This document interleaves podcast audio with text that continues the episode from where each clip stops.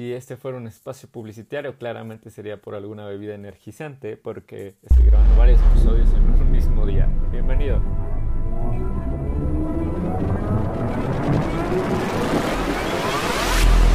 Bienvenido a una experiencia diferente, donde no se trata que estemos de acuerdo, pero sí de que apliquemos verdades. Esto es Traslúcido.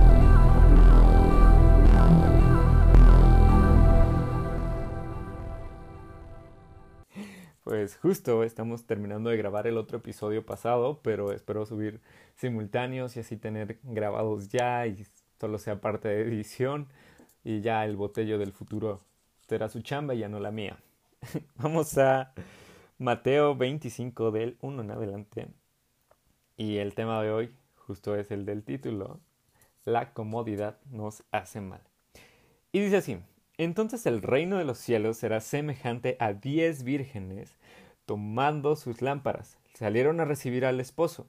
Cinco de ellas eran prudentes y cinco insensatas. Las insensatas, tomando sus lámparas, no tomaron consigo aceite, mas las prudentes tomaron aceite en sus vasijas juntamente con sus lámparas.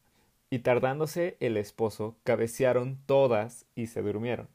Y a la medianoche se oyó un clamor Aquí viene el esposo, salid a recibirle.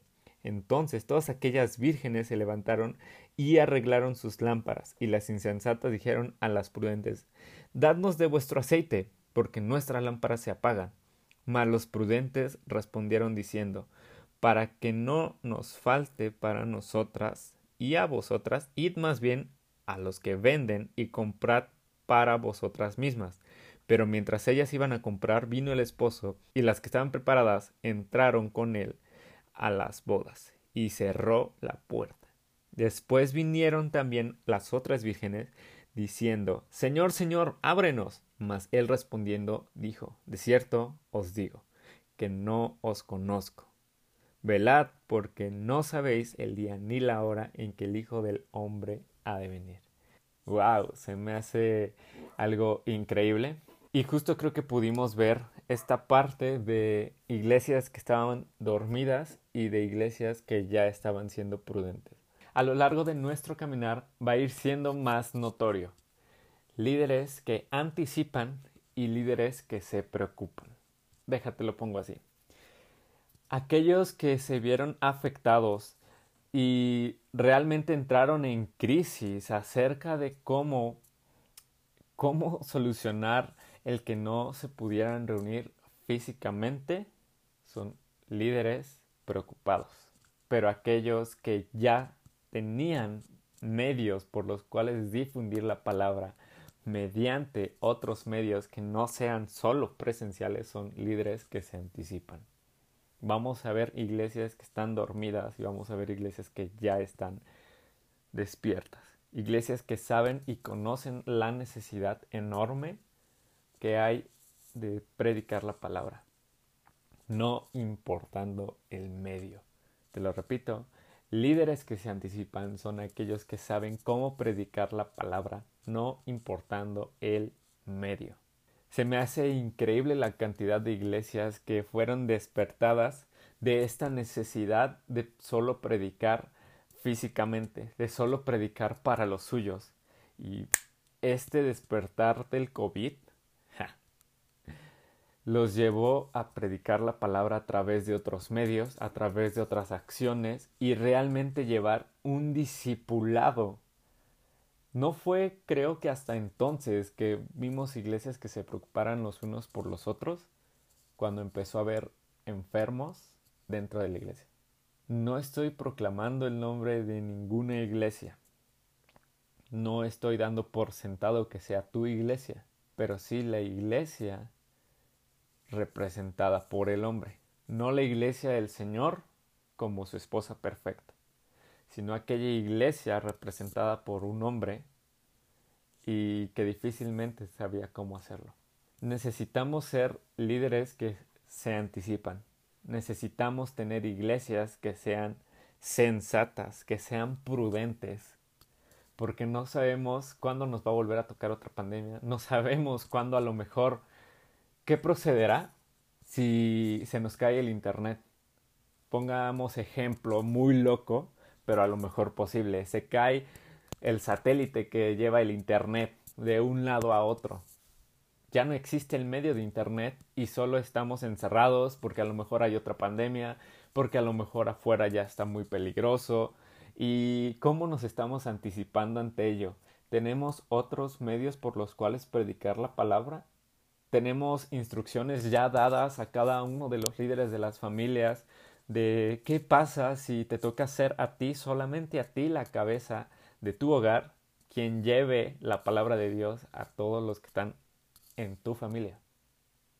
¿Qué pasaría si, si en dado caso las personas que tienen Biblias digitales dejan de funcionar los medios electrónicos? ¿Estamos anticipados para que sigan llevando la palabra porque tienen una Biblia física? ¿Estamos anticipando cosas que no estamos imaginando? A veces se ve asomado a la vuelta de la esquina. Cuando supimos lo del COVID, cuando ya existía en China. Sonaba muy loco y descabellado una enfermedad en China porque los chinos, tristemente, siempre estaban haciendo locuras. Siempre estaban llevando todo al extremo. Y dijimos, una enfermedad. Los chinos, ¿no? Y no nos hicimos responsables de sus acciones con anticipación, sino con preocupación. Nos empezamos a preocupar cuando empezó a recorrerse esta enfermedad de estoy viendo mi mapita de izquierda a derecha, fue de lo occidental a lo oriental, del oriental al Reinos Unidos y toda esta parte del otro lado del charco y después llegó hasta nuestro continente y fue a lo mejor de abajo hacia arriba y de arriba hacia abajo y nos empezó a atacar por todos lados. Pero hasta entonces nos empezamos a preocupar y jamás lo anticipamos. Reconozco y sé que hay iglesias que se anticiparon de ello. Empezaron a escuchar COVID, empezaron a escuchar pandemia. ¿Qué empezaron a hacer? Empezaron a transportar la palabra a medios digitales porque anticipaban que a lo mejor llegaba la enfermedad, anticipaban que a lo mejor no nos podíamos tampoco reunir, anticipaban que a lo mejor en nuestros estados también iba a llegar una pandemia, pero hubo otras que fueron insensatas, fueron otras que no fueron prudentes y se esperaron hasta el último para llevarlo a cabo.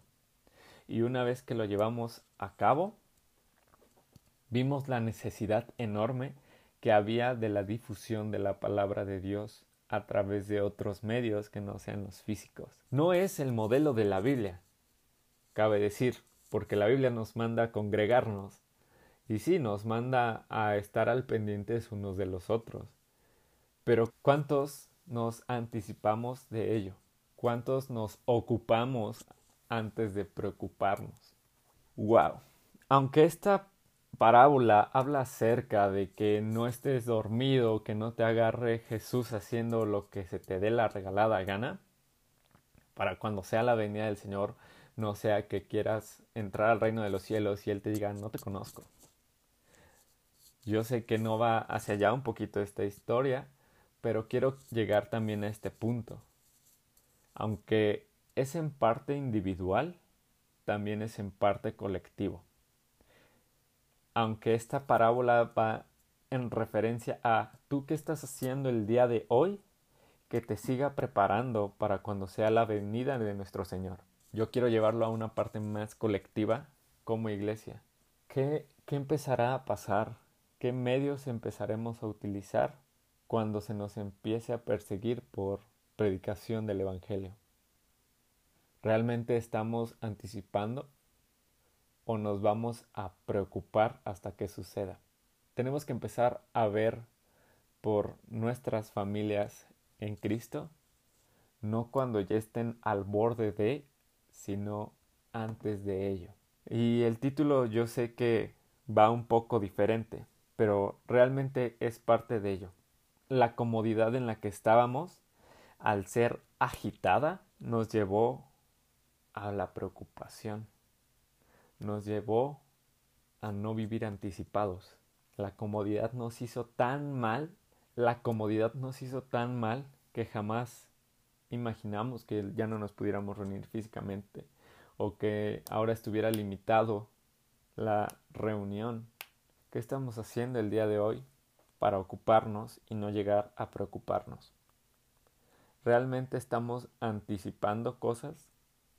¿Realmente estamos difundiendo la palabra del Señor por todos los medios? ¿O estamos limitando la palabra de Dios a ciertas cosas, a ciertas personas?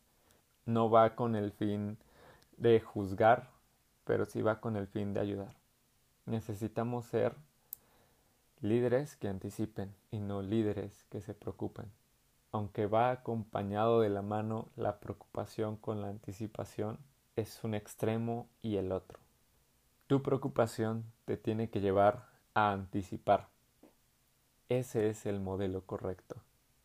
No porque lo veamos como todo el mundo gris y oscuro, pero sí porque podemos ver acerca de que se nos pide estar preparados y listos para lo que venga.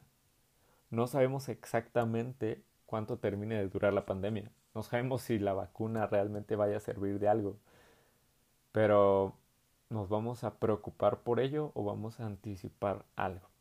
No necesitamos que ciertas personas lleguen al borde de para entonces preocuparnos por sus vidas.